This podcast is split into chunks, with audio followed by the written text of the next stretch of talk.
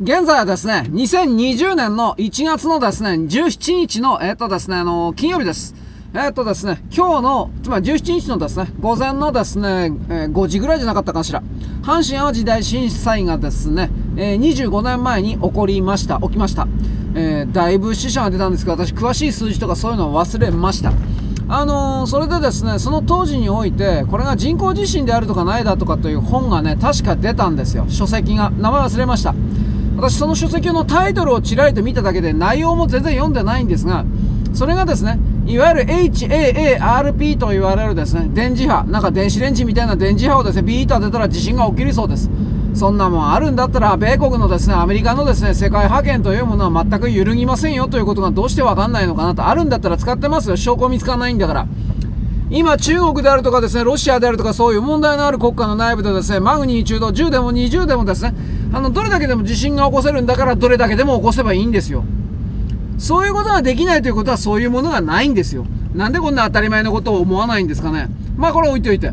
ただ、その書籍はですね、核爆弾の埋設による、いわゆるあのー、地上核実験のような形における人工地震だったのではないか、確かそうだったと思うんですけど、そういうことが書かれておりました。ただ、それらの人工地震説のその本がですね、面白おかしなですね、金儲けのための本であったのか、日本共産党とかですね、まあ、おそらくそうなんだろうけど、それらの勢力、または中国、韓国、北朝鮮といったですね、大陸勢力が、日本人の頭をくるくるパンにして恐怖に陥れることによってですね、まあ結局、米国が悪いというオチだったと思います。その本は。米国が仕掛けたんだと。そういう風な形における日米離反をですね、仕掛けた謀略のですね、あの、書籍だったんではないかなと思っております。あの、気になる人はですね、おそらくその阪神大震災、えーとね、人工地震、書籍、多分こんなもんで出るんじゃないかなとは思うんですが、私、あの、検索しようという気になりません。おそらくそんなものはないからです。つまり人工地震的なもの。核爆弾の埋設による人工地震、私はこれは認めます。しかし、じゃあ阪神淡路でそれがですね、どこに仕掛けられてですね、いつ、なんだろう、そういう工事が行われて、どういう形の起爆でやったのかということに対する全体のですね、理論が甘いというか、できておりません。だから多分そんなことはないと思います。そういう人の論者の言ってることは。で、全然関係ないんです。私ですね。阪神淡路大震災ですね。1月 ,1 月16だと思ってました。いつだったかなそれはですね、116というのをですね、真ん中のえ1月16日の10の部分の1をですね、中心に、くるりと180度回転するとですね、911になるんですよ。116。こうくるっとひっくり返すと。ええ ?116、6でしょ？えー、うん、多分911になるんですよ。そういうところでですね、いわゆるなんか、カバラ的なですね、数秘術的なですね、何かが隠されているのかとかって勝手に思ってたんですが、えー、今日の報道を見るとですね、ネットで見たんですが、まあ17日になってました。あれ、16時じゃなかったかなと。うん。あのね、私も時々そういう変な記憶の混濁のようなものがあります。なぜえっ、ー、とね、私ね、小林亜生さんって死んだ、お亡くなりになったもんだとばっかり思ってたんですよ。なんか、おそらく今でもかな？生きておられるでしょ？え？そうなの？みたいな。え？ー、ちょっと違う。あれ？俺、俺亡くなりになった思う、え？ー、つまりですね、なんかよくわかんないんですけど、今小林亜生さんを引き合いに出しましたが、なんだかよくわかんないんだけど、特定の事例に関してですね、あの、記憶が違う人が、パックリとこう、え、それはこれだよ、え、違うよ、これはこっちだよ、つまりこれは A だよ、これは B だよ、みたいな形でですね、大体はパックリ割れる人というのが、特定の事例においてはあるそうです。なんかうさんくせえ話だなとは思うんですけれども、あなたもそれ気になったらネットかなんかで検索してください。私何言いたいかというと、いわゆる世界線が違うんですよ。え、出ましたね。えー、なんだっけ、あのアニメ。えー、えー、っとね、あ、シュタインズゲートですよ。そうそうそうそう。うん。あの、私とあなたと世界線は違う。いや、世界線違ったら同じ世界線の場所に表示されないと思うんだけどな、と僕は個人的に思うんだけど、人間の魂をね、それぞれ固有の振動周波数が違っても肉体というものの中に入っていたらですね、あの、なんだろう、無理やりにでも会うことはできるんだよ。まあ別にそれでもいいんだろうけど、あんまりにもその内容というかですね、認識が違っていた場合は、あのー、その人とその人、つまり A という世界線を持っている人と B という世界線を持っている人の A と B の振動状態があまりにも、つまりあの、1秒間にですね、30Hz の人と1秒間に2万 Hz の人というのは、煽ったって会えないんですよ。仮にどんなに肉体に守られていても。そういう風になってます。だからそれはちょっと違うんじゃないかなと僕はそんな風に思うけどねといろんなことを思いますうんまあでもですねたくさんの人は亡くなったわけです。うん。まあこれやっぱお悔やみを申し上げます。一応言ってきます。私別にその関西にそういう友達がいないので何とも言えないんでうん。うん。でもやっぱりまあねえ。当時のそういう文献的なものを読むとねうん。やっぱ情緒的に喜怒哀楽感情的にいっぱい書いてあるんだけどちょっとこれたまらんなと。か俺だったらちょっともう、ね、立ち直れないなというふうなことがやっぱりいっぱい書いてあります。阪神・淡路でもひどかったけどまああの東北大震災。これもひどかった。うん。でもあの今もう25年も経ってるからね。皆さんそういうことはあまり考えないんだけど阪神・淡路もやっぱりちょっと読めないなこれっていうのがいっぱいありますよ。あの家が燃えていてですね。中におばあちゃんが置き去りになっててですね。家燃えてるんですよ。で自分だけがそれ高校生の女の子だったかな。で本当は助けたいんだけどもう家の火がですね大きくなっていてですね中におばあちゃんが生きているということはもう分かってるのに閉じ込められているのは分かってるのに何もできなくておばあちゃんごめんと言ってですねいや燃えてる火家をですね後にしてですね逃げたっていう。その人は一生なな何年後の回回顧録というか10回だったかな5年後か3年後か忘れちゃったけどあの時のことは今でも夢に見てなぜ助けられなかったのかと自分のことを今でも責めていますみたいな。そらそうだよ。俺だってそうなるよ。それそういうことに関してはですね私は物事を喜怒哀楽感情的に考えるなとかって偉そうなこと言いながらですね。やっぱりそうなったら僕僕はね情に溺れてしまうと思うんだ。僕は。というふうにですねやっぱそれは思います。共感します。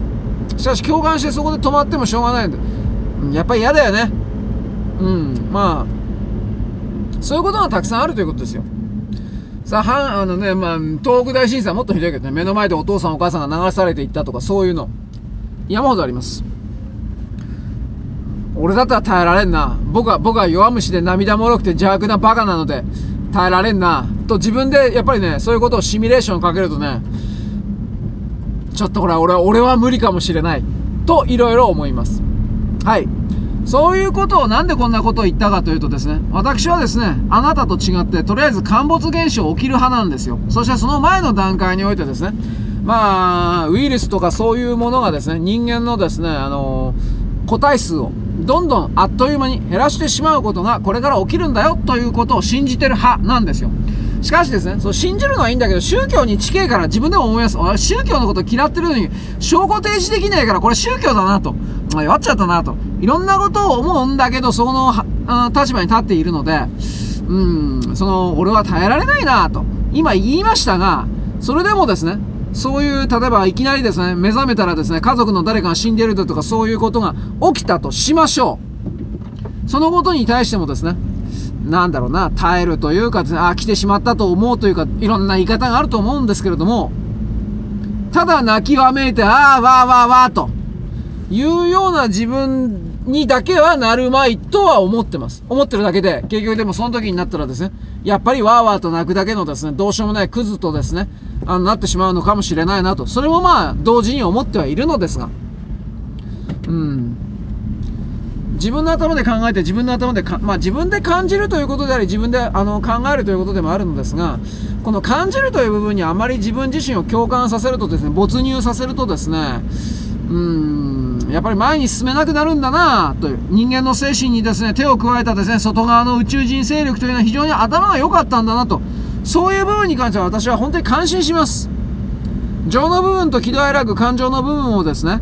あなんだろうねこれどうどういうことなのかね。エネルギーがそこに傾斜配分されるようになってんのかね。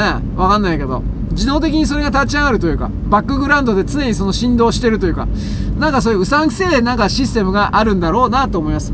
そうでなければこんなに人間というのはですね、あ肌、肌の白いのも黒いのもですね、茶色いのも全部含めてですね、こんだけ感情に溺れるようなですね、愚かな生物であり続けるというのはですね、なかなか説明がしがたいものであるなというふうに私はこれを思います。うん。うん、なんかね、感情すべて否定するわけじゃないんだけれども、うん、感情に飲み込まれたままのですね、そしてそそういう人ってね、大体言葉をね、言葉の使い方もね、下手なんですよ、やっぱり見てると。どう下手かというと、だからあなたはですね、なんだかよくわかんない精神世界的なそれらに傾倒しているような人たちのブログであるとかですね、文章を読んだことがあるでしょうか？ないと思います。私はですね、うん、まあ結構読まないんだけど、もう意外にうんざりだから、まあ、見る方です。